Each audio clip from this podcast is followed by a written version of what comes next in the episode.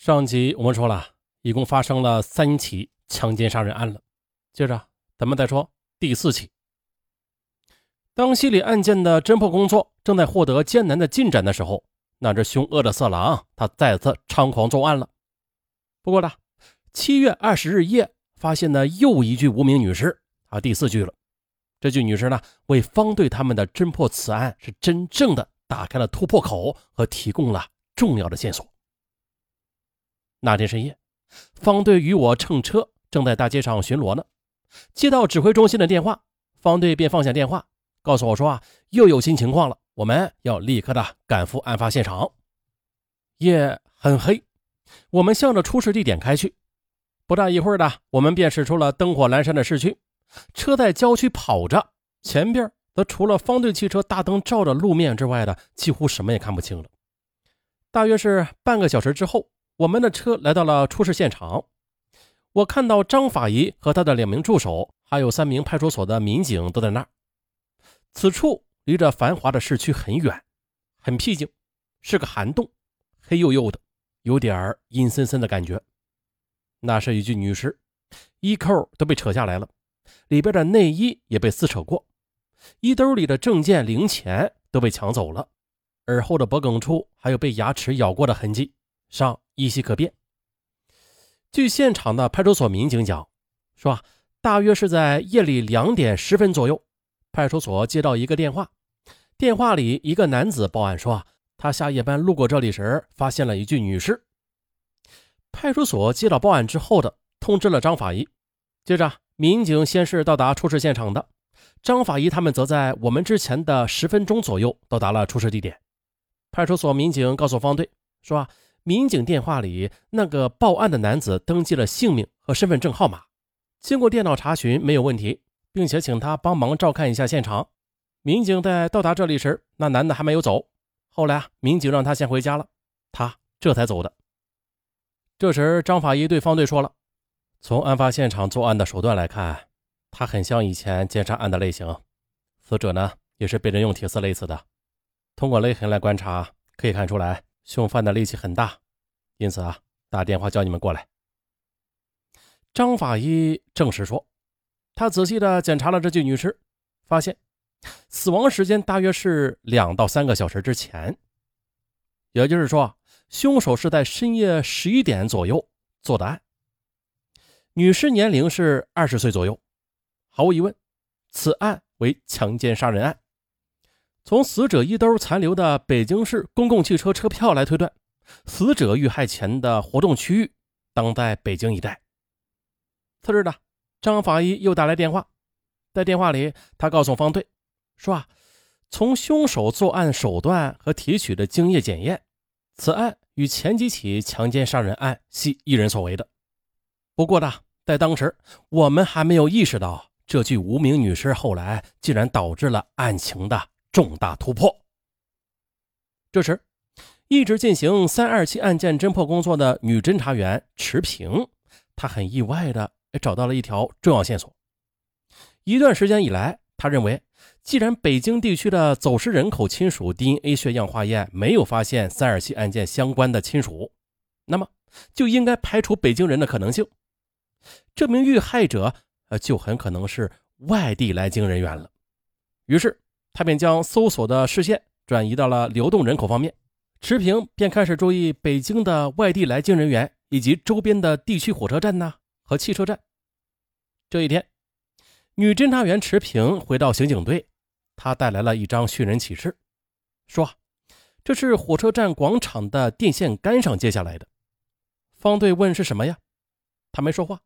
打开来，队里的侦查员们便围了上来，一看上面写着。寻人启事：某女，二十一岁，身高一百六十八厘米，体态适中，特征：左耳后有一颗黑痣，上穿深色上衣，下着深青色裤子，黑皮鞋，四川口音，天津某某大学数学系的学生，寒假后离家去学校之后走失，望知情者速告知家属，必有重谢。联系电话，啊，电话就不说了，地址四川省，啊，也不说了，邮编，也不说了。这很像是三二七案的遇害者，于是方队让池平速速的发传真给张法医，让他们再进一步证实。张法医看到这张寻人启事之后，马上去查验三二七案的无名氏，果然，这具女尸脖子后边的那颗黑痣以及衣着与寻人启事上所写的完全一样，于是就拨通了方队的电话，告知他们证实确凿无误。于是方队授意持平拨通寻人启事上的电话号码，那正是受害人家中的电话。接电话的是被害人的母亲，她听到女儿有下落了，兴奋的在电话里边忙问：“啊，真的找到了吗？在哪儿找到的呀？”怕他受不了这么突如其来的打击，女刑警持平没有马上说出真情。她问道：“啊，是谁贴的寻人启事呀？”对方回答说是孩子的爸爸，说他爸爸是从四川老家出发，一站一站的贴，现在既然已经贴到北京了。那么他下一站肯定就是天津，很可能已经去了孩子读书的大学了。于是呢，池平立刻拨通了那所大学招待所的电话。果然，服务员说，确实是有位四川老乡登记住宿。于是就找来了这位千里寻女的可怜的老父亲。池平跟他通了话，只是说他的女儿有下落了，别的什么也没有说。老人家大概也预感到了什么不测，也不着急往下追问。他只说，他和老伴儿非常爱自己唯一的女儿。他呢是四川地区的高考状元，放完寒假回学校去了。开学好长时间了，一天突然接到学校来信，催问女儿为什么不回学校。打电话到天津的那所大学一问，人家说了，开学后就没有见他返校。老人家顿时就慌了神儿。打点启程，一站一站的贴着寻人启事，一直从四川的家乡贴到了北京、天津。听着老人家颤抖的声音，刑警持平，他实在是没有勇气跟他说真相的。他想，此刻在电话中与他说话的老人，肯定已经是老泪纵横、悲痛不已了吧。持平让他速来北京，然后告诉了他怎么走，以及自己的联系电话和姓名。至此呢，三起凶杀案的受害者身份都已经查明。通过这几起强奸杀人案的案情来分析，可以得出以下结论：一、犯罪嫌疑人他很可能是有车，因为其作案活动范围很广，没有车那是很难实施的。虽然有的作案现场远离市中心的繁华地区吧，但是所有的案发现场却有一个共同的特点，那就是。都离汽车快速行驶的主路比较近。再考察这些被害女青年的身份，其中就有外地来京女青年。以此推断，凶手很可能与外地来京的女青年在火车站相识。这说明罪犯他很可能是到火车站附近去捕捉目标，再然后呢，以欺骗、威胁、利诱等手段将被害人带到僻静处实施强奸并杀害。二从几处案发现场捡到的铁丝和被害者脖子上的铁丝的勒痕来判断，作案者他很可能是工厂或者建筑行业的从业者，或者啊在这些行业中有过从业的经历。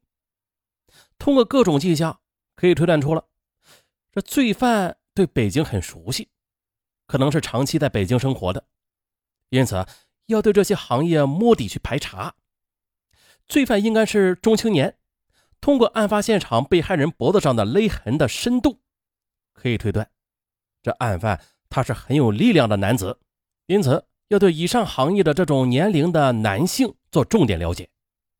此外，根据各种情况综合来分析，案犯他的经济方面似乎不太宽裕，因为在强奸的同时，案犯常常伴有抢劫的行为。三，从几处作案现场来看吧。案犯作案无季节性、无规律性，选择下手的对象都是年轻的单身女子，有大学生，有女工，还有歌厅小姐。